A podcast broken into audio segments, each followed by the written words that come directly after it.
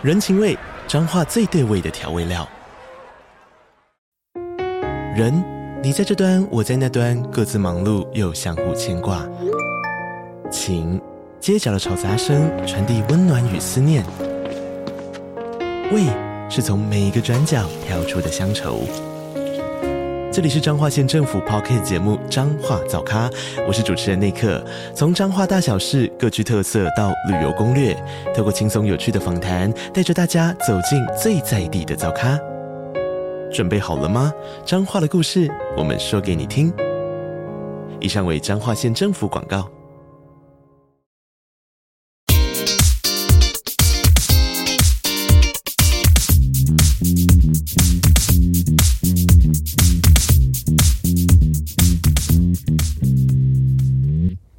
嗨，大家好！嗨，大家好！啊、呃，我是米克，我是 Michael，欢迎来到今天的思维杠杆。嗯，我们很久没有提醒大家了，要记得喜欢我们的节目的话，记得帮我们按五星啊、呃，留下你的评论。没错，好，这样我们看到会非常开心。嗯，你们的支持是我们继续录音下去的动力。嗯，那今天要跟大家聊一个蛮特别的主题。对，因为为什么今天会想要比较同整的去聊今天的主题的原因，是因为有一个网友他私讯我。嗯。嗯他说：“就是他觉得我们的节目很棒，嗯，但是有可以有更高的资讯密度，嗯，而我就想说，哎、欸，如果要把资讯密度更高的话，我觉得我可以去统整一下，就是我觉得我出社会到现在，是我认为有一些学弟妹在请教我问题，或者是比我年轻一些刚出社会的新鲜人，嗯，他们问我问题，我会去提点他们的一些事情，嗯，因为我当初也是这样一路被一些前辈或者是我的贵人提点过来的，对。”只是说，过去一直都没有找一个机会，好好把这些我想到的，我认为对我人生很有帮助的观念跟想法统整出来。嗯，因为这里就是一集聊一个嘛。对，了不起，我们这一集要聊二十五个。但是为什么是二十五个？为什么是二十五个？没有，因为二十五个这个数字非常的漂亮哦，舒服，舒服，就这样。没有，是因为就是我觉得在整理稿的时候，就是。呃，在想说，哎、欸，太多会不会造成很多的负担？啊，或者是说多的，我们可以剩下聊，因为这一些今天我整理的都是对我来说还蛮有感触的，嗯，有意义的，有意义的，有启发的，有启发的。嗯，而且我觉得人生观念是一个非常非常重要的事情。啊，我最近在看一本书，叫做《心态》啊，可是这个心态是那个繁体，呃，简体，简体叫心态，我不知道它繁体叫什么名字。嗯，那这本书里面有写一段，我觉得非常好，我最近有分享在我的 IG，就是。没有一个人他在做出选择的时候会认为他是错的，嗯，因为不会有人故意做错选择嘛。对，假如我我我我买台积电原因是因为我知道买台积电会跌，所以我买，我钱太多，对不对？不可能，不不会，西红柿首富啊，又不是嘛？不是不是，每一个人都会认为自己做出的决定是正确的，在当下，没错，嗯。可是事后来看的时候，我们都会有很多悔恨，对，比如说我讲错话，嗯，我做错决定，嗯，然后我可能。做出不是那么理想的决策，嗯，嗯，代表说我们其实有很多决定是在无意识的时候做出来。的。嗯，我那时候常常在看，呃，书里面很多人都会讲嘛，每一天每一个人大概会做出三万多个决定，嗯，有些人说六万多个，嗯，可是这些决定有很多，呃，绝大部分百分之九十以上都是潜意识做出来的。嗯，你没有做出选择，只是你感觉你有而已，就像我们之前讨论那个一样。如果你在一个高速行驶的列车上，你以为你可以有选择，但其实你没有，对，你就是往一个方向前进而已。嗯。那我们要有办法改变这个列车行进方向，最简单的方式就是从观念下手。嗯，所以今天呃，我希望可以跟大家分享一些我觉得在呃出社会一直以来跟很多人交流，然后可以得到的一些心得。嗯，那我觉得可以跟大家分享，我觉得非常有趣。第一件事情呢。是我先跟大家说，就是我觉得对我来说，保持好奇心是一件非常重要的事情。嗯。第一件事情就是保持好奇心，因为如果在保持好奇心的过程当中，你在不断问出为什么，你就有机会去得到很多人不知道的事情，嗯，或是不知道的逻辑，嗯。因为保持开放的心态，不断去学习，保持好奇心，绝对是对未来人生的路会有很大的帮助跟不一样。可是有些人就是没有好奇心。那要怎么去保持？因为本本来就没有嘛。我觉得没有好奇心有一个蛮重要的原因，是因为呃，我觉得面对一件事情有没有好奇心，有两种不一样的心态。嗯，第一种人是我我不知道我学这个对我来说未来会不会有帮助，所以我不学。嗯。第二个是我不知道学这个东西到底对我未来有没有帮助，所以我要学，因为万一有帮助怎么办？嗯，对吗？就跟贾伯斯说的一样嘛，生活到一定的时候的时候，回头看，所有过去的点都会连成一条线啊。但你在发发生的当下那一刻时间点，你是不知道未来会怎么样去连线的。嗯，所以。宁可如果在时间允许的状况下保持好奇心，多学习，不然的话你不学习，没有好奇心，那你也不知道在干嘛嘛。对，我花花手机，YouTube 用一用，嗯、对不对？说不定抖抖音看看就时间就过了嘛，一天就过了。没错，嗯、所以我觉得保持好奇心是重要，开放的心态，开放的心态。嗯，然后第二个是要保持独立的思考。嗯，就是很多人在跟我们说一段话的时候，我觉得不是说不要去相信别人说什么。而是你有没有办法去从他他说的这一段话到底有没有呃合理的根据，你可以去参考，而不是只是说我感觉怎么样怎么样这样。要有要有独立思考的这个能力，我要怎么去判断说其实我是有的，就是你其实我是没有。你要对一件事情，就是你要有就是怀疑的态度，你要你你对任何事情你都要保持一定程度的怀疑，嗯。然后你要去看这个东西到底有没有足够的数据或是科学的东西可以佐证，这对我来说是很重要的事。嗯，或者是说你要有亲身的经验，嗯，你不能只是因为别人说了什么你就百分之百全部相信，感觉好像是就是，对，不能这样，不能这样子。嗯，你你你可以去看出很多的原则嘛。所以保持独立思考之后，我认为你还要去关注你的资讯来源。嗯，哦，因为。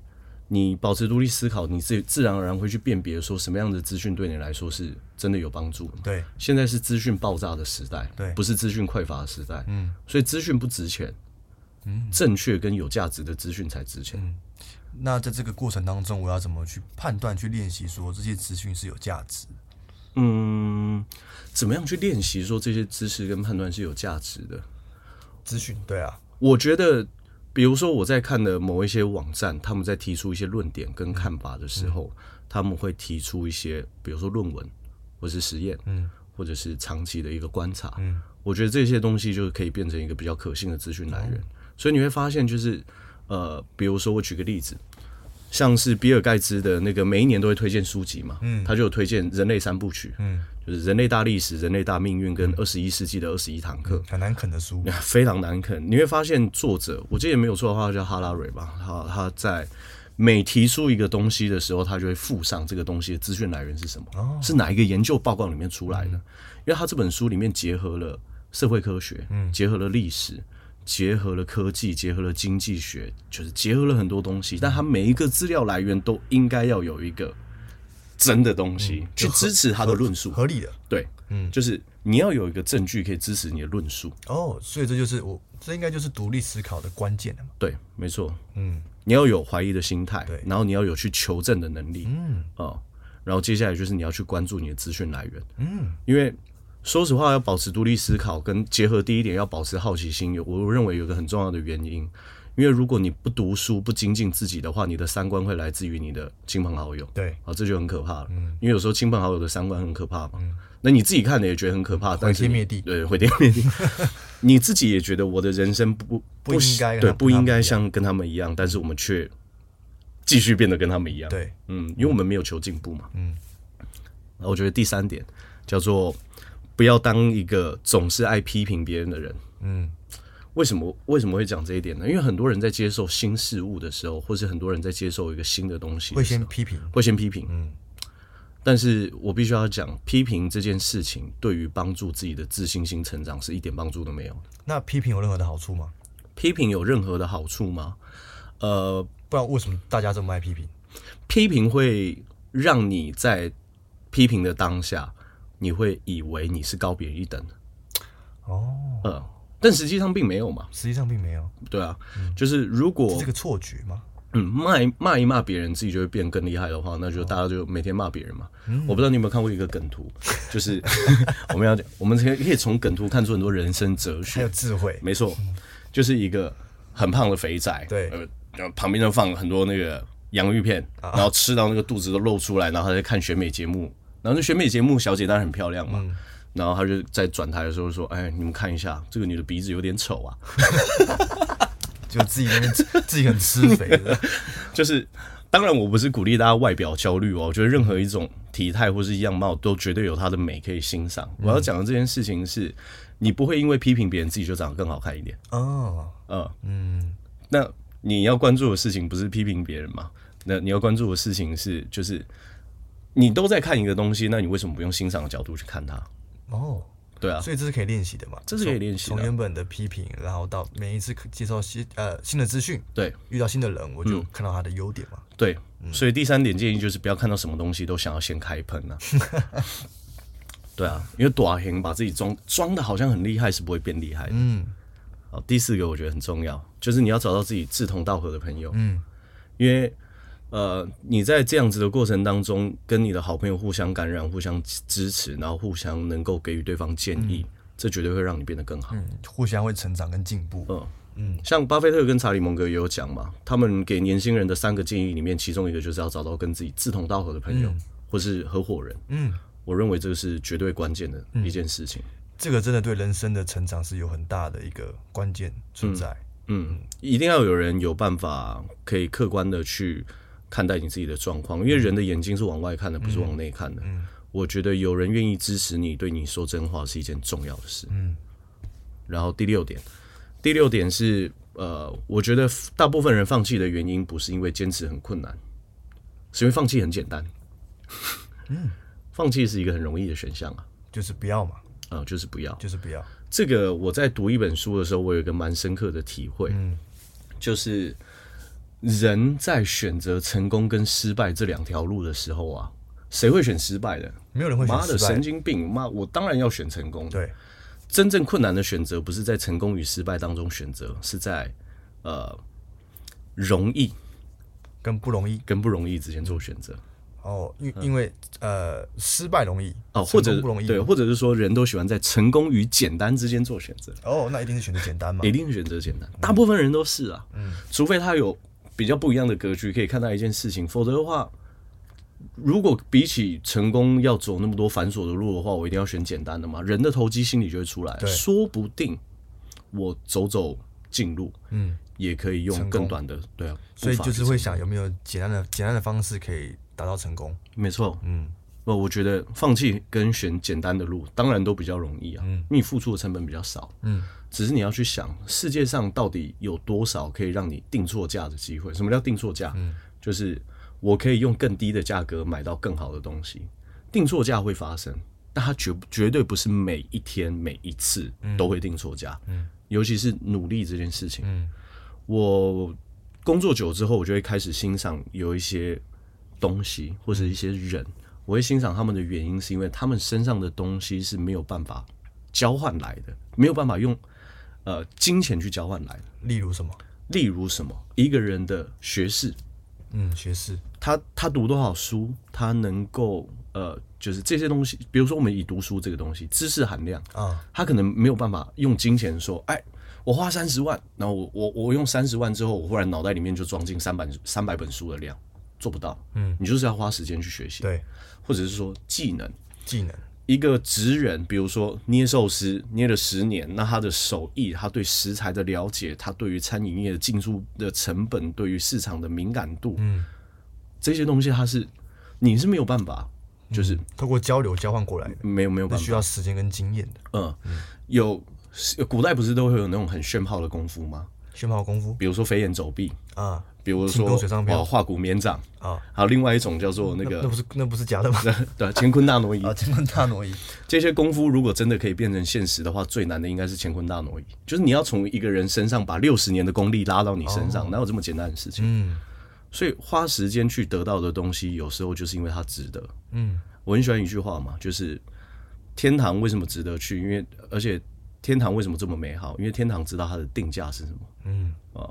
你一定要付出一段时的努力，或者是说成本，你就可以换到你要的东西嘛。所以地狱是没有定价的，地狱应该不用定价，而且不知道为什么很多人抢着去。我忽然开地狱列车，不是不是，好，所以接下来是什么呢？啊，第七个，我觉得这个很重要。选择工作不要只看到金钱，更要看到价值。嗯，就是我们在选择工作的时候，不一定只是看到他的薪资，这很难。这个很困难。这在一开始的时候是很困难。嗯，这个不太容易。嗯，或者是说一笔交易，你不要只看到金钱。嗯，就举例来说，就是我今天假设要帮我的客户去规划一个呃商品，假设是这样子，嗯嗯、那我只看到钱的意思就是说，那对我来说，他可能去配置这个商品金额越高越好。嗯。但实际上不是，我要给予他价值，是我要知道什么样的东西适合他。嗯，我要怎么帮他解决问题？没错，就这个就是看到价值嘛。嗯，我看到这份工作，不只是我要看到他能够给予我多少钱，嗯，我还要看到他能不能在未来让我可以提升更高的自我价值。嗯，因为我会知道，我清楚知道一件事，呃，钱是透过交换价值而来的东西嘛。对，所以我现在假设可以马上找到一个能够。帮助我赚到更多钱的工作，代表说这件工这个工作变现率更高。对，但我不只要变现率更高，我要变现率更高之外，我本身的价值也要很有效的提升。嗯，对吧？嗯，因为假设以变现率它是一个数值，假设它可以量化百分之二十好了。嗯，那我的价值的高低。也是可以决定最后总价值产出的一个东西嘛。嗯，比如说自身价值乘以工具的变现率，嗯，会等于你最后得到的东西。对，那你两个都要想办法提升啊，你不是不能只看到变现率而已。但是价值是最重要的，价值是最重要的，而且价值是会跟随着你一辈子。这就是我们讲到的，接下来要讲第八点。嗯，第八点要讲什么？就是到了一定的年龄之后，你会发现。人最大的安全感不是来自于男女朋友乖不乖乖，老公老婆乖不乖，嗯，是你有没有足够的存款跟足够强的能力。嗯，幸福感跟家庭和谐都是这样。对，幸福感、家庭和谐也是嘛，因为你你你有足够的安全感，就是因为你的能力很好。这是什么意思呢？假设我今天在一个公司，或者是我在一个体系，我在工作，我不会害怕忽然这个公司结束，嗯，我不会害怕忽然这个。老板想要退休，嗯，原因是因为，呃，我能够会有好的表现，我会有好的结果。原因是因为我的能力很能力很好，啊、不是因为不单单只是因为公司很棒，嗯，就是我是一个有价值的人，所以我去哪里我都可以展现我的价值，没错，所以我根本不用担心这件事情。没错，所以安全感很大的来源是来自于自己。对，嗯、那为什么说存款也是其中很大的安全感来源？嗯因为人人生唯一不会变的事情就是一直在变嘛，对，所以如果说你今天想要转换跑道，如果说你想要去做更大的决定的时候，你是必须要有足够多的存款。嗯，钱钱谈钱有时候听起来感觉很像很有铜臭味，嗯，但实际上生活当中每一个选择，我们都会计算经济的效益嘛，嗯，这个是难避免的，算是一个后盾啊，后盾。嗯，接下来第九个我们要聊钱的东西，嗯，就是。只要讲到投资或者是投资理财，我们就会发现一件事，就是很多人用全力以赴的心态跟精力去运作很小的资金，嗯，嗯，有必要吗？有必要吗？没必要，但是可以换来宝贵的经验。我认为阶段应该变成这样，对，在早期本金还不多的时候，你应该是想办法提升赚钱的能力，嗯，等到你赚到足够多的钱的时候，你就可以精进你用钱赚钱的技巧。嗯本金大在投资世界里面是件很重要的事情。嗯，所以我觉得不是不能操作小资金，嗯，而是以机会成本来说的话，先提高你的赚钱能力是一个蛮重要的事情。嗯，是啊，是啊，一个月现金流三万跟一个月现金流三十万，在投资的自信度跟底气还有筹码完全不一样啊。嗯，心态情绪都不一样，心态跟情绪，甚至连策略都会有很大的差别。嗯。所以，先关注怎么样提高自己的净收入，嗯，然后再去拉高自己的报酬率。对，我认为这是一个蛮有效的做法。嗯，不要本末倒置。对，不要本末倒置。嗯，然后呢，第十点，这个也很关键，没有钱就不要追求精致的生活。哦，有一句话叫什么？这么穷，精致穷。嗯嗯，就是在讲这个。嗯，就是不要去追求。就如果你没有钱，就不要追求精致的生活。嗯，因为精致的生活都是用钱叠出来的。对。而且追求，如果没有什么钱，追求精致的生活原因是什么？空虚啊，空虚，就是想要让人家注意到啊，嗯，就是觉得要垫一下，垫一下，某方面有一点短型的成分，就是自己没有那么厉害，但是要把自己装的很厉害。哎，我之前跟 Michael 有一次有去去酒局，嗯，然后在可以看到一零一的地方，啊、我们就遇到很很妙的人，就是一直问别人说，你知不知道我这个鞋子多少钱？哦，你知道我这只表多少钱？你知道我这套西装多少钱？我的眼镜多少钱？他是很有钱，没有错。可是我觉得做这样的事情好像不一定会得到尊重？不会啊，完全不会。他干脆把那个标签都不要撕，就直接贴在上面啊，衣服多少，鞋子多少，眼镜多少，嗯，就这样做是不会加分的嘛？我觉得担心别人不知道的人才会想要急于证明嘛。嗯，而且通常是自己其实很有可能。是因为你认为你不配得这样子的生活。我发现是这样啊，没有价值的人，他们都喜欢用物质的价格来凸显自己的价值。嗯嗯，都是这个样子。嗯，很容易。本身自己没有价值嘛，嗯，内心是零分，或者是是很虚的。嗯，但是他又为了想要证明自己，他必须用包装、用名牌、用价格来表现自己的价值。但其实这样是 也是没有意义的。所以我觉得，如果意识到自己想要过度展现自己的时候，嗯，你就要去思考一下自己是不是内心的有哪个地方是不平衡的。对，这个这一定是有地方不平衡，一定是有地方不平衡。但是这个觉察的部分，我觉得就留给大家。对，这个到底是哪个地方不平衡？然后呢，第十一个是觉得钱不重要，大部分的原因都是因为缺乏责任啊。钱钱怎么会不重要？哎，有些人就是觉得钱不重要，有些人他很爱说谎。就是明明他觉得钱很重要，但他口嘴巴很硬，说哦不重要不重要这样。就是觉得钱不重要的人，然后他就说，比如说我我我我工作的原因是因为我热爱我的工作啊。那如果这个工作不给你钱，你会继续做吗？说实话，应该是不会，应应该是不会嘛。所以实际上是因为你也需要经济的收入嘛。对，那因为钱就是很重要的事情嘛。对，就是讲出钱不重要，但是还在工作的人，这个就有点过分了。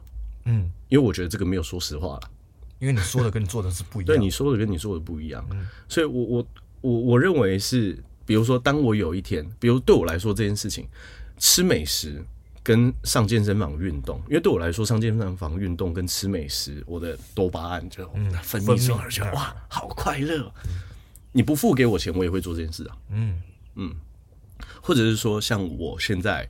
录 podcast，对，我们现在一起录。哎，比如说我们到现在也没有什么接接到什么业配嘛，但我们本身做这件事情，我们就觉得很有乐趣，就开心嘛。嗯，记录我们的想法，然后听一下那个功德制造机，听得非常愉快。对啊，对啊，听了十次一直笑，自己在那听，自己听了十次。所以我觉得会觉得赚钱不重要的原因是缺乏责任，而且要有意识这件事情。嗯，如果你现在就是。你自己认为你没有在承担什么责任的话，通常有两种状况。第一个是有人在帮你承担责任，嗯。第二个是未来的你在帮你承担现在的责任，嗯。啊，你在跟自己的未来预支吗？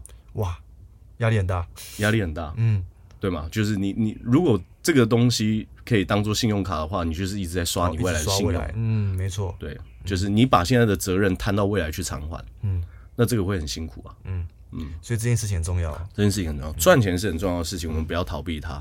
而且我认为用开放的心态去谈钱是一个很关键的事情。嗯。好，第十二个是什么呢？第十二个是借钱，我觉得有时候不是不允许啊，嗯，因为有些人借钱是为了要去创业，对，或者是有一些人他们本来贷款利率就比较低，嗯，他们可以操作一些金融工具，金融工具，像是台湾有。一千多家，逼近两千家的上市贵公司嘛，嗯、有呃很高一定比例的企业是僵尸企业。嗯，僵尸企业的意思是说，现在台湾是低利率，嗯、我可以透过借钱技术让我这间公司营运下去，可是这间公司没有什么成长性。嗯、有很多这种僵尸企业嘛，嗯、你说他们借钱错了吗？也没有、啊，没有错啊。但是借钱投资可能可以允许，但借钱消费是绝对不允许。嗯，这个很重要。借钱消费就好像是就是分期付款嘛。我之前听过，我有一个朋友真实故事，嗯、他哥哥去国外玩，出国的旅费要跟弟弟借，那他干嘛出国？何必呢？回来再还这样，回来再还。比如说，或是我之前常常在，我因为我之前我办那个投资理财讲座嘛，就偶偶尔会跟大家分享一些知识，但今年比较少。嗯、那我之前都会跟别人讲说，像现在很多人的消费价值观很奇怪嘛。嗯因为买 iPhone 都用融资的方式嘛，对啊，你你你叫他去上一堂，比如说啊、呃，你叫他去买一本三百块的书，嗯，他还说很痛，他想很久，很贵，就会想很久，或者是有一些培训课程，他可能本来就有比较高的花费，嗯，他可能要想很久，想很久，那买 iPhone 都不用想，因为可以垫啊、呃，一双球鞋七千块也不用想，因为可以垫啊，一个。你你叫他把，比如说你叫他把十万块存在自己的户头里面，嗯，他会觉得，干，要我要存这么多吗？嗯。但你要叫他用五十万买一台二手车，他就想啊，这还要考虑吗？因为可以垫，对，因为可以 垫。你找你找到重点了，对，他就他就开始那个个高谈阔论嘛。嗯、男人不一定要有自己的房子，因为我可以四海为家，但男人一定要有一批自己的战居。到底是谁讲的？到底是谁讲？我在看有人在卖二手车，就在讲这句话。我的印象很深刻，我想说，哇，这个如果真的很多人买单的话，那就完蛋了。真的，很会讲，真的很会讲。我昨我昨天去挑钻戒的时候也是啊，嗯，那个遇到一个很厉害的销售啊，在卖钻戒的啊，卖钻戒的，他就说选七十分的，嗯，不行，要就选一克拉的。为什么？因为结婚求婚这辈子就是一次。你一定要够闪亮，让他知道说，就是就证明你在他心中的价值啊，所以一克拉才可以证明价值，七十分的完全没有价值，零分。他就说几年之后，老婆去跟别人吃下午茶的时候，就是这个证明了老公爱她的心意，就发现姐妹都是一克拉，大家平起平坐。我我觉得，我觉得克拉数这个东西不是那么重要啊，就是因为这只是一个心意的传达。因为毕竟当时候钻石就是一个被炒作出来的商业概念嘛，是啊，为了就是嗯包装出来的，包装出来的。但我我也不是说崇尚这件事情就是好坏坏，每个人都有自己的价值评断体系啊，没错没错。只是我觉得这个东西可以量力而为。嗯，如果说你去做一个消费会超出你自己太大的承担的话，那我觉得就不要这么做。其实夫妻两个人之间讲好就可以了，对，夫妻两个人之间讲好就好了。然后呢，第十三点。别人愿意帮助你，选择感谢，因为没有任何人哦有义务或者是责任一定要给予你协助。嗯，还有帮助。嗯嗯，这个很关键哦，很关键啊！有些人会认为说，你帮助我是应该的啊，你本来就应该要这样做，你本来就应该要帮我。世界上到底有什么事情是本来就应该的？好像没有，好像没有啊。嗯，啊，我我唯一能够想到的是，可能比如说。呃，像我们之前有讨论过嘛，嗯，我们如果生小孩的话，是不经过人家的同意就把别人带来这个世界上嘛，啊，那你要让别人吃饱穿暖，这个是最基本的，对对对，啊，这个可能是一个最最重要的责任，这个是对，这就是应该的，对。但其他的你要说什么事情应该的，好了，你你被国家罚款的时候，你要去缴费，这应该的。那其他你说别人一定有没有一定义务要帮助你些什么？没有，没有，没有。就连血有血缘关系的人，也不一定有互相帮助的义务。嗯，有互相帮助是一种美德，对，但不是一定要这样做。我觉得有这个心态会有一个很大的好处，嗯、会容易有感恩的心。嗯，就是我我知道说别人没有义务跟责任帮我，嗯、所以他帮助选择帮助我的时候，我就会选择感激，因为那是多的，因为那是多的。嗯，人只要认为说这个东西是多出来的，就会有感激的心情。嗯。我觉得这个是一个很关键的呃观念嘛，还是心态，这是呃，可以这么说。嗯，好，第十四个就是多一个技能跟知识，就少一个需要拜托别人才能完成的事情。嗯，呃，我觉得有求于人是痛苦的。嗯嗯，有求尤其是有一天你可能是有求于跟你没什么关系的人，就是等于说你的选择权不在自己手上，在在对方手上。没错，这件事情是很痛苦。嗯，任何事都是这样，所以。呃，为什么会说多一个技能跟多一个知识就少一个能够拜托别人的事情是快乐的？我一直认为把自己变得更好、变得更强、变得更有选择权，嗯，是我认为是我自己的责任，也是我的权利啦。嗯，因为我自己变得更好，代表说我有很多事情是我可以自己做决定，嗯，我可以不用依靠别人，嗯，啊。依靠别人是一个很重要的事情，但是如果可以的话，你能够独立自主去决定很多事情是更自由的。嗯，人不太可能都不依靠别人，对不对？不太，但是大部分的选择权还是要在自己手上。没错，因为这样子才可以比较，就是你真的会觉得比较自由了。嗯，你不会被受到太多限制。心灵上的自由，心灵上的自由，嗯，这很关键。然后第十五个是不需要过度关注别人的眼光。因为每个人最关心的都是自己，所以就算出糗，就算做错，其实你愿意改正跟修正都可以。嗯，对啊，我其实后来想一想啊，我因为我以前是个爱面子的人，嗯，每一次出糗我都觉得啊，当下真的是很想拿拿刀把自己杀死。嗯，可是说实在话，我现在回想起我以前的糗事，有谁会记得？嗯，真的，好像没有没有什么人会记得。而且而且我最近在思考的时候，我后来发现一件事情，其实绝大部分最深刻的回忆都是来自于，比如说出糗、尴尬，或者是你做错事情，嗯、这个这个回忆都还蛮深刻。嗯、你如果跟前同事聚餐，大部分都会说。说什么？就哎，你记不记得当时我们在店里面工作的时候，那个那个店长很机车哎、欸，对不对？那我之前在当兵的时候，那个班长很靠腰哎、欸，就我们可能就是聊这些东西，变乐趣，就变乐趣，就是不要害怕出糗。我觉得这个没有什么好担心，因为大部分的出糗比较不会有人记得，对不对？我有一次。印象蛮深刻的，我我因为我那个高中的时候我念大安高工，嗯，所以都要在中校复兴转车，嗯，中校复兴人超多的嘛，嗯，我转车在转运站的时候在走路，因为我走路走很快，嗯，那我不小心啪跌倒，嗯，我自己那时候跌倒的时候，我就觉得说，人有时候走得快就是会跌倒，嗯，那我就站起来，那我就走，就发现其实也没有什么人在笑。你自己觉得这件事情没什么的时候，别人就不会觉得这件事情有什么。嗯、你自己觉得那边啊好拍摄哦哦那种跌倒好丢脸哦，别人就觉得说哦 这个怎么忽然的忽然怎么来个喜剧演员，然后上班变得好快乐。你能够很冷静的看出你的错误，然后宽容自己的时候，别人也不会认为这是一件什么好笑的事情。但是这件事情还是要练习啊。对。确实是不容易。嗯，练习不要那么在意别人的眼光，哦、因为有一些人在意别人眼光是会在意到自己的行动力是完全拿不出来。嗯，那岂不是就很可惜？就是一直拿别人的意思一直在强奸自己嘛，这个感觉。就是他会一直用，就别人的想法跟眼光，就是会变成一个框架跟牢笼，让他没办法枷锁。对，嗯，逃出这个地方。嗯那何必呢？何必呢？何必呢？就是如果我回想起当年我二十三岁的时候，因为别人的眼光而我没办法做什么事情，这听起来不就是一个很后悔的论述吗？听起来就很可惜，这样。反正人离开，就是我之前有看过一个文章啊，他是说一个人在离开之前会后悔的事情，通常都不是我后悔我做了什么，是没做什么，是没做什么。那你？你没做是因为自己没有勇气就算了，你没做是因为别人的眼光的话，那岂不是很亏？很亏哎，很亏。你自己来都来了，对啊，你自己就很喜欢穿紫色的衣服，那你就别人别人说，嗯，穿紫色好丑，你就不穿了。嗯，你你你穿衣服是为了要取悦自己，还是要取悦别人？我应该我应该会选择取悦自己啦。嗯，因为取悦自己才得到长久的快乐嘛。但也是要平衡一下，对不对？对，但你你不因为像是我有次去河滨公园骑脚踏车的时候，看到一个人穿了呃丁字裤，对，哇，那个丁字裤的布料比口罩还要少哎、欸。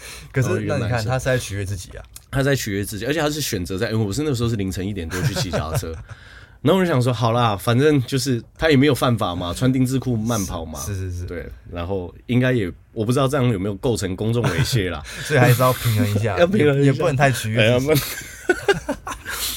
在合理跟可允许的状况下取悦自己，不要只是只在意别人的眼光。好，第十六点是练习观察每个人的优点跟长处，学会欣赏别人，世界会变得不一样。我其实蛮想要在下一集的时候用一整集的时间来谈这件事情，就是就是呃，看到别人的优点跟长处。对，我觉得人只要能够有。可以欣赏别人的这种眼光，嗯，世界会变得很美好。没错，有一些人为什么就是在同样的环境、同样的呃刺激、同样的事件发生，都会有不同的反应？因为有些人懂得欣赏这个世界，有些人不懂。嗯嗯，我之前就观察过呃几个人，我发现这几个人，你问他说你有没有什么样欣赏的人，他们会有点哑口无言。就对他们来说，这个世界上好像没有什么人值得他欣赏，除了他自己吗？可能是，因为他会觉得他自己是对的嘛。啊，就是这样子。当然，他要用这样的生活方式活下去，当然也无妨啦，只是会比较辛苦嘛。嗯，因为你会觉得这个世界上没有什么有趣的事情。嗯，看到都是很负面。对啊，啊不就这样子而已。对，或者人不就这样子而已。嗯，那就很可惜。嗯，然后呢，接下来是不要好为人师。嗯。我觉得人这个是在，我应该我记得这是孟子讲的，嗯，他说人之患在好为人师嘛，嗯，意思是就是说，就是你你你想要当别人的老师去教育别人，这个是我认为是常常会引发灾难的。是啊，没有人喜欢被教育，嗯，尤其是同辈，啊，也没有人喜欢被教训。教训对，很多人就喜欢教育别人。对啊，我跟你讲，我跟你讲啦，就是安内，就是要安诺安诺安诺啊。对啊，不要这样。我觉得好为人师，他有两个面向可以去看。嗯，第一个好为人师的人，他跟我们前面几点提到一样，他可能是想要告诉别人说我比你更厉害。嗯，然后好为人师要去改变这件事情，我认为有一个做法。就是先选择聆听别人嗯的想法嗯跟意见，你至少听完整段再给别人想法嘛。因为如果你的目的是为了要让他知道某件事可以更做得更好，嗯，那过程怎么让对方舒服就很重要。好为人师里面有一个蛮讨人厌的状态，就是就是别人都还没有讲完，就忽然把别人打断这样子。再发财啊！我觉得我知道，嗯，这三个字是看起来虽然很无害，但是会。断送一个人这辈子很多机会的三个字，嗯，就是讲我知道，知道嗯嗯，就我知道这个字，其实你在很多情境讲出来的时候，都是很很蛮骄傲的。我知道，而且通常是不知道吗？嗯，通常是讲我知道里面有骄傲的气氛，通常是因为他确实知道，嗯，他不想面对。什么意思？比如说。今天一个人做错了一件事情，嗯、你是不是就跟他讲说，你应该要去改变？他说我知道，嗯、我也相信他知道，哦、他只是不想改变而已。哦，嗯，知道但但不想做嘛。对啊，嗯。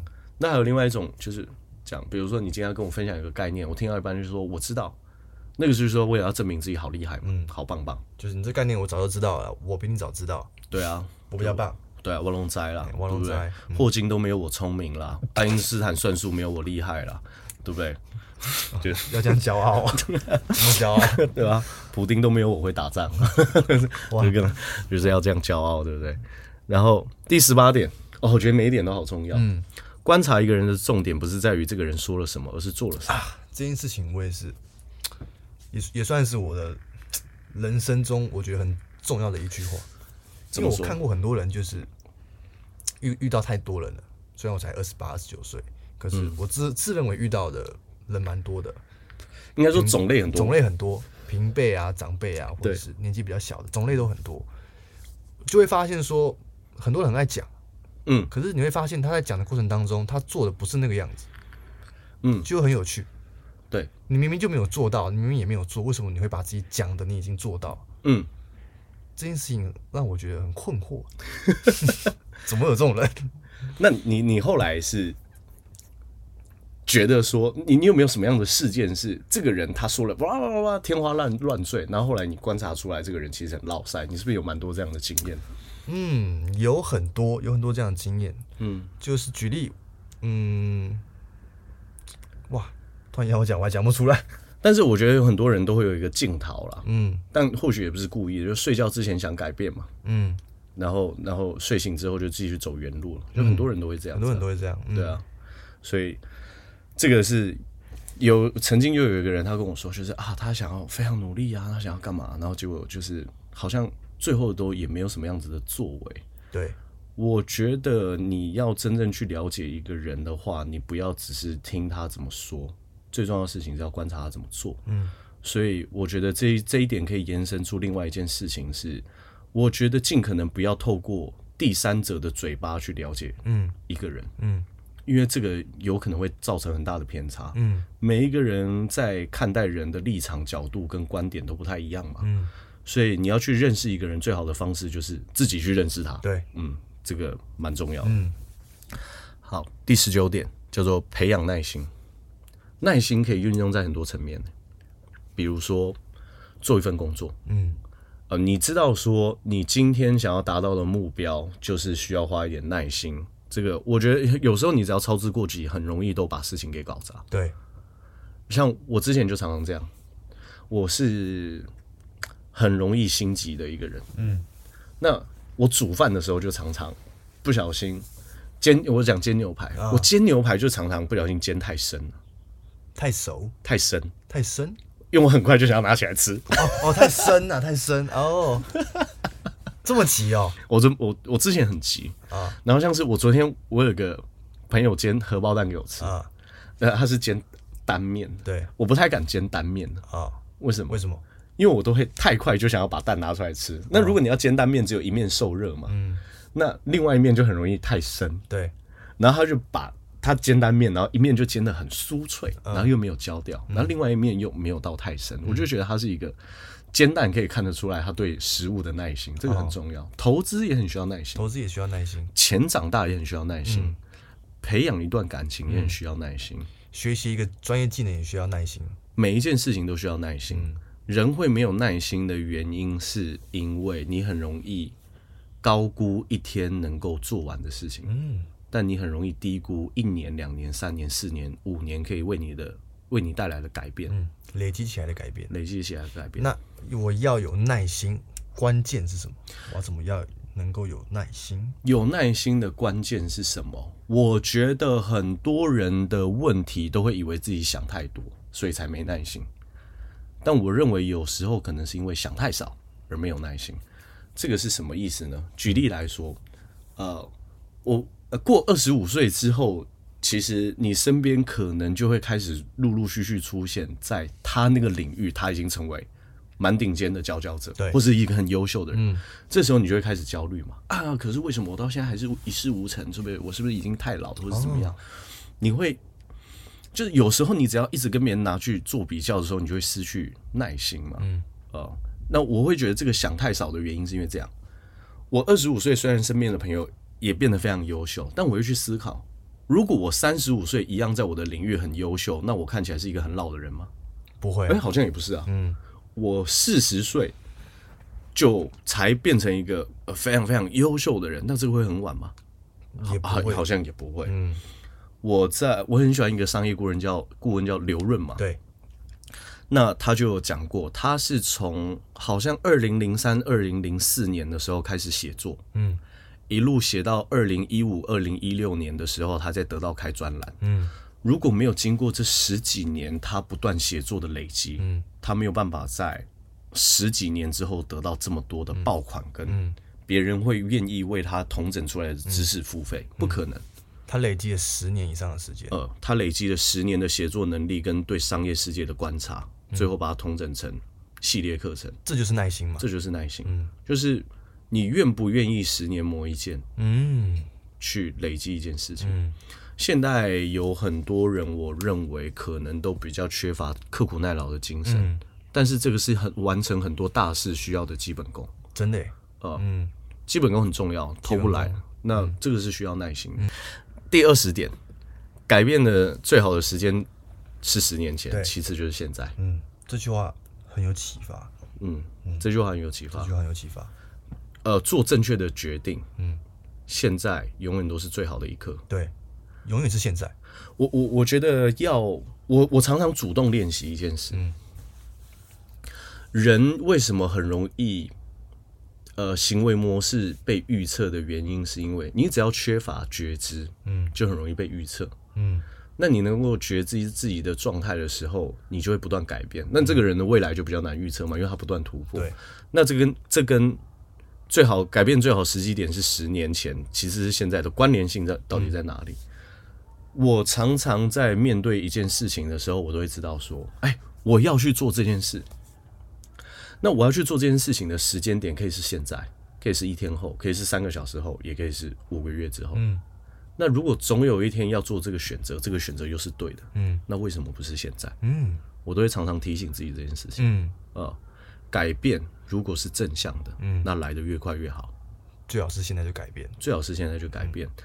嗯、呃，我觉得人的恐惧大部分都是来自于未知嘛。嗯，现在如果你假设待在第十层楼，你已经看到不错的风景，嗯、但就算要你上十一楼，你心里面还是会害怕，因为没去过，因为没去过。嗯，所以我觉得这是一个练习，就是告诉自己，其实我每一次往上做出更好的选择的时候，我都可以得到更好的风景。嗯。那心里面的那个恐惧，我可以先把它放下，嗯，因为以我过去的经验判断，每一次往我心中直觉跟我理性思考之后更好的那条路径走，我都没有后悔过。要告诉自己这件事情，嗯，这件事情是不会后悔，很难啊。如果你做出正向改变，大部分时候都是觉得值得庆幸的，嗯，嗯，我觉得这个很关键，嗯嗯嗯。第二十一点。保持谦虚，保持谦虚，承认自己的无知是智慧的开端啊！嗯，这就是在觉知的过程嘛。嗯嗯，那个哲学家就常讲，哎，是不是苏格拉底说的？他说：“我唯一知道的事情就是我什么都不知道。”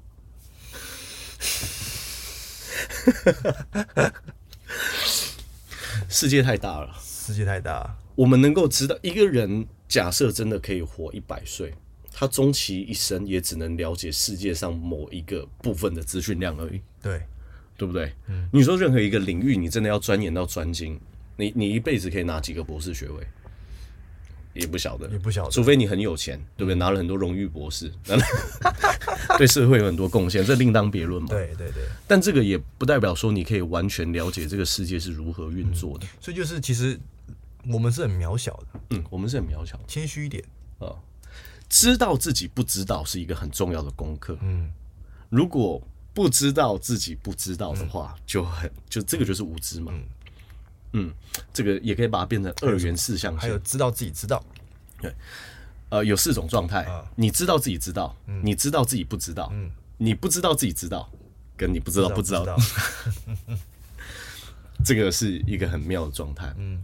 我们的目标是尽可能要让自己知道自己知道，嗯，然后无知的部分要去减少，嗯。你说一个人，我之前在 IG 上面就有个 po 文就讲啊，你说一个人上健身房用错误的姿势去运动，难道是因为这个人很傻吗？他要故意伤害自己吗？不是，他就是为了要身强体体健才去上健身房的吗？那他用很危险的动作运动的原因，是因为他不知道这个，嗯。动作会伤害到他，所以这个是不知道，他不知道自己不知道，不知道。哦，嗯嗯，我觉得这个在我们前几集也有跟大家讲啊，一个人在一个领域很成功，就很容易误以为自己在每一个领域都很成功，嗯，他就会忘记让自己保持在一个我其实对这个领域是不了解的，嗯，我还应该会更谦虚的去学习，嗯，而且谦虚的学习绝对不要因为一些社会框架就认为不值得，这个是什么意思？我不会因为一个人比我年轻，嗯、我就认为他身上是没有什么东西值得我学习。哦，这个是社会框架。这个这个对啊，因为你你单纯或者是说这个是呃，你肉眼看到的世界框架出你自己的想法。哦、一个人他难道比你年轻，身上就没有值得你学习的地方或是长处吗？嗯，我因为我很多时候跟长辈或者是。也不一定，他们有值得学习的地方，或者是说有跟有一些长辈在交流的时候，他们常常会有一个给我的感觉，就是你笑脸郎了，哦，你什么都不满，对，你什么都不懂嘛，你还不够格啦，对啊，你还不够格啦，对不对？就是我吃过的盐比你吃过的米还要多，对啊，就是会有这样的想法。我现在讲你听不懂了。对啊，你体验体悟不到了。我一直在避免自己会产生一些过度骄傲的状态，因为我觉得这并不理想。嗯、我看过很多人真的换了一个脑袋，换了一个位置嘛。嗯，我觉得我一直在提醒自己能够觉察。嗯，我自己现在到底会不会太超过？嗯嗯，我觉得这个是重要的事情。嗯，所以如果别人愿意跟我说我有哪边哪个地方需要调整，我能够保持这个谦虚的心态，对我未来是有很大的帮助。嗯，一定的。Google 有做过一个实验呢，嗯，然后他在观察产出，就是什么样子的管理模式可以给别人很大的产产出，嗯，然后他们发现开放式的环境可以给予一个团队很大的产出上会有很大的帮助。什么是开放？什么叫开放环境？嗯，就是允许提出别人可以更进步的地方，这种开放式，就是就算我是员工，我也可以直接指正我的主管。如果这件事情是正确的，嗯，我不需要去担心别人会产生正确的情，对，别别人会产生多余的情绪，对的事情就是对的。那大家如果对这件事情是，我不用想说，我讲了一句话之后会影响到谁的心情啊，会不会怎么样又怎么样？我觉得在在这么样封闭环境里面的话，你做什么事情都会绑手绑脚，嗯，所以我一直很提倡这个。呃，开放式环境，开放式的环境，你头脑要开放嘛？嗯，不是说你做得好，你就一定是做得对的。因为大家的出发点不是为了要去批评跟批判，或者是对这个人有些成见，是因为想要让整个环境、整个人，嗯，可以提升嘛。嗯，我觉得这个是环境上，如果真的要提倡开放的话，是每个人的责任。嗯，因为上位者要去练习，可以包容跟承承。呃，接受更多的意见啊，但是如果你是执行者的话，你应该要去练习怎么样用客观的方式去告诉别人你的想法，而不是用情绪。嗯，比如说今天有一个人得罪我，我很生气，嗯，或是今天有一个人做了一件事情，我认为非常的不妥当，嗯，我有两种方法嘛，直接生气说，哎，你搞什么东西，跑跑跑，爆喷一波，或者是我可以换一个方式，比如说今天是我们两个一起配合，我就说，哎，Michael，我跟你说，刚刚这个流程，我认为我心里面有点不舒服，原因是因为。叭叭叭叭叭叭叭！你可以理性客观的去分析出你哪里不舒服，但不用表达出你的情绪。嗯啊嗯，如果说目的都是为了解决事情的话，嗯，对啊，有更好的方法，有更好的方法，这个很关键。嗯，第二十一个，哇，我们觉得今天一起录的完呢，不要跟朋友之间有金钱借贷关系。嗯，我这个是我自己的原则。啊，这也是我的原则。嗯，这个很关键。啊。啊。不是说小不小气的问题，嗯、我之前也不行。不行，嗯，呃，没有，我没有什么借钱之后有得到什么很好的结果过。对，而且通常有借贷关系的过程，往往结果都不是太好。对啊，嗯，对，因为很多跟别人借钱的人心里面都会想啊，啊靠腰，我都已经靠实力把这个钱借来了，你还要我还你？哇，干这个这个心态真是很扭曲。有很多很多欠别人的人讲话都比债权人大声啊！我觉得要借钱去跟银行借啊，这个很关键，因为银行就是资资金的中枢嘛。对啊，他可以放钱进去，他绝对也可以让你把钱借出去嘛。他就是想借钱给你，你应该要有好的信用跟银行借钱，嗯，而不是跟亲朋好友。所以这个就是为什么我们跟别人跟跟大家讲说，有存款是有安全感的事情。嗯、第一个是，如果你有持续的钱进入你的银行账户，银行对你的信用一定也是打比较高的分数嘛。你未来真的有资金要运用的时候，嗯、你可以找别人去借钱。对啊，嗯，你在活用你的信用卡的时候，你每一期都正常缴款，这也是累积你的信用啊。嗯，每一每一门生意跟每一个事情都一定有人在做，比如说借钱也有专门的生意嘛。对啊，比如说银行。对啊。那我当然不要借高利贷，当然不要借高利贷。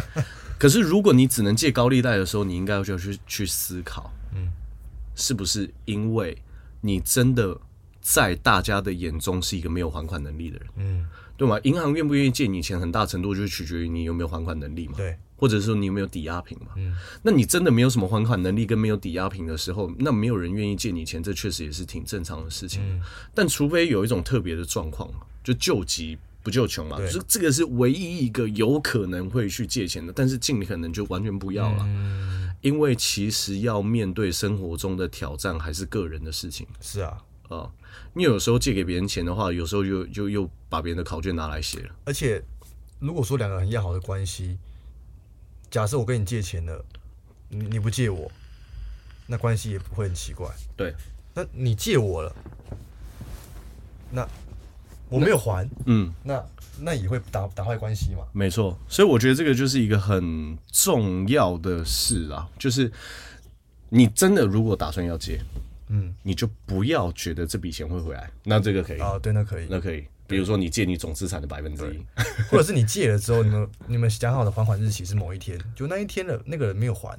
对，一直往后延，这也是会破坏两个人关系的嗯过程的、啊。对啊，就是这里面有太多会破坏两个人的友友情感情的成分在。嗯，那不如不要这样做。没错。嗯，第二十三点，嗯，机会不常来敲门，所以如果他来了，把握他，抓住他，抓住他。呃，能够真的让你改变的机会，确实一定不是很多。对，但如果你真的遇到他的话，你一定要好好把握。嗯，因为很多人可能没有办法。要怎么去判断这个机会是他来了？就是啊，就是就是这个机会。哇，我想想看，我过去有没有什么样子的状况会给予我这样子的感觉？呃，就是这跟我们前面讲的很多点都有关系哦。比如说，你要有自己的原则，嗯，然后你要有开放的心态，你要去持续的学习。嗯，当机会来的时候，你才可以判断说这是一个哦。我能把握的机会，这个是很多因因素累积累积下来的。没错，就是判断能力。举例来说，就是我我会想要录 Podcast 一个很重要的原因，是因为北美的市场跟台湾的市场在听 Podcast 的听众不断的成长。嗯，那我认为这个可以为我们带来一些流量上的红利。嗯，但是如果我没有做这件事情的话，我就觉得我没有把机会给把握上了。嗯，我认为机会来了。嗯，那我我认为我在跟人与人平常在交流，甚至我站在台上讲课的时候，我会发现一件事。诶，我的输出表达能力跟我的统合跟归纳的能力好像不错，嗯，那我做这件事情或许可以达到跟我过去比起来，我可能会有更好的机会，嗯，因为我可以更让更多人看到我嘛。对。那对我来说，这个就是一个值得把握的机会啊。哦，那就要去做，嗯。所以你的判断力应该要从平常就要开始训练，嗯，对嘛？所以我们才把那么多原则讲在前面嘛。从小地方就开始，对，所以你当真正遇到机会的时候，你才不会看不懂。嗯，很多人不把握机会的原因，不是因为这不是一个机会，是因为他看不懂。嗯嗯，或者是懒懒散，嗯，对啊，人都都嘛说，就是遇到机会的话，一定要把它抓紧嘛。嗯可是遇到机会把它抓紧，这中间就有很多难题了。第一个，你看不看得懂？嗯，第二个，你抓不抓得住？第三个，你可以坚持多久？这些都是我们刚刚谈到的啊。嗯，对啊。然后接下来第二十四个，世界变化的很快，所以世界变化的很快，我我发现一件事，啊，能力很重要，嗯，但适应力也很重要。适应力，嗯，时代不断在改变，当你没有办法去适应新东西的时候，你就很容易被淘汰。那适应新东西关键在哪里？适应新东西就是遇到新事物的时候，心中产生恐惧的时候，不要逃避它，面对它，面对它。你面对新事物会有恐惧，这是必然的过程嘛？对，呃，嗯，对吧？如果既然面对新事物是必然的过程的话，那你习惯这种不习惯，是一个很重要的心态。啊，习惯不习惯？嗯，这个就是适适应新新事物跟新环境的能力。习惯不习惯的下一步就是习惯了吗？通常，通常应该是说习惯不习惯之后，你就可以习惯各种不一样的变化。哦你你在面对很多环境挑战跟人的时候，你不会有那么大的不适感。抗压性就会变高。所以你会发现，有一些人走在走在每一个环境，在处理任何一件事情的时候，他看起来都可以蛮淡定的，泰然自若嘛。哦，呃，因为他很习惯这些不习惯的东西。嗯而且我觉得在啊，我刚刚要讲李笑来的书，我终于想到了啊啊，我又忘记了。啊，没关系。这个总之是，我觉得适应力很多时候甚至有时候比能力更重要。嗯，适应力。因为你你就是能够适应一些新的挑战跟新的元素。嗯呃，我想到他讲什么，他说速成这个东西是假议题，哦，速成嗯快速成功是假议题，没有这种事情，没有这个事情。为什么？因为再怎么样快速，再怎么样厉害的人，他都不可避免要去走过一段新手期。嗯，适应期可以缩短，但适应期没办法略过。哦，嗯，所以没有速成这种事情。没有速成这种，有快速上手，但没有快速成功。哦，任何事情都一定有新手期。嗯嗯，所以只有快速上手，但没有快速成功。嗯，举例来说，我今天我很常用运动的方式去做举例，比如说我今天健身，对，如果我健身的时候，我刚开始先买，比如说二十堂教练课，嗯，那我可能会对运动的概念，我对我菜单怎么样安排，我饮食计划要怎么进行，我会有简单的概念。但是你要让自己的体态慢慢变好，这是一个不可忽略的过程。嗯，还有你的肌力的增加，嗯，就是你不可能说哇，我已经学会怎么样硬举了，我已经学会怎么样卧推了，所以我下次就可以推一百二十公斤。没有，没有，没有，没有。没有没有这种事。你你或许可以快速找到诀窍，但是你没办法略过这个过程，嗯，这个很关键，那是必然的。这个是必然的。第二十五个，我觉得这个最难，我把它摆在最后面。好，成功的人才能做成功的事情，就是相同的事情，相同的牌由不同的人来玩，很多时候都可以打出不同的结果。嗯，我在看那个很久卓越的修炼，我们应该没有记错这本书，作者就有提到，他说，对于很多成功的企业来说，他们的员工，他们老板经营成功的原则是找对人，嗯，而不是先呃而不只是找对方向，因为他说一群对的人，就算往一个莫名其妙的方向前进，都有可能发挥出意想不到的成功结果，因为这群人是对的。哇，那怎么找到对的人？怎么找到对的人呢？哦，如果你真的要讲这件事情的话，第一件事情就是你要你要先有办法把自己变成对的人。因为为什么我会讲成功的人才能做成功的事？对人有哪有哪些特质？对的人有哪一些特质啊？哦，这个因为产业别，所以我觉得有很大的可能会有很多不一样的地方，但原则可能跟我们刚刚讲的都差不多。差不多，嗯。比如说，我们回头看前面二十四点，他是一个开放、保持好奇心、愿意学习、对于资讯有判断能力，他谦虚，然后他对金钱有一些正确的观念，他对人与人的人际关系当中有很好的分寸，嗯他愿意给出指教等等，叭叭叭叭这些，我认为这个是从人的特质去判断。这种人很难找吧？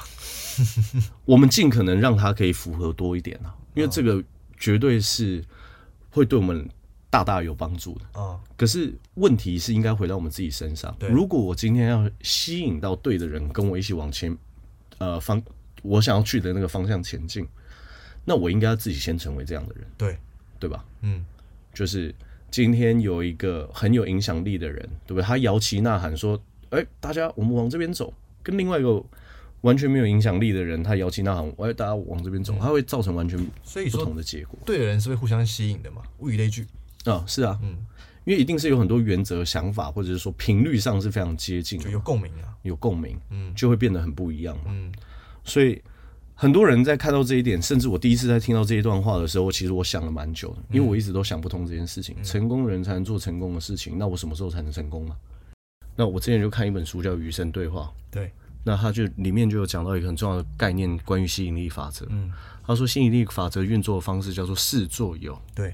试作有意思是我以有钱来做举例，嗯，我是一个有钱人，嗯，那我就会去做有钱人去做的事情，嗯，那我最后就会有，嗯，就是成为有钱人，对，因为大家都反过来了，嗯，变成呃有做事嘛，对，我一定要有钱，然后我才能去做有钱人做的事情，我才是有钱人，没错，顺序是完全颠倒过来，颠倒过来的，嗯，因为我如果一定要。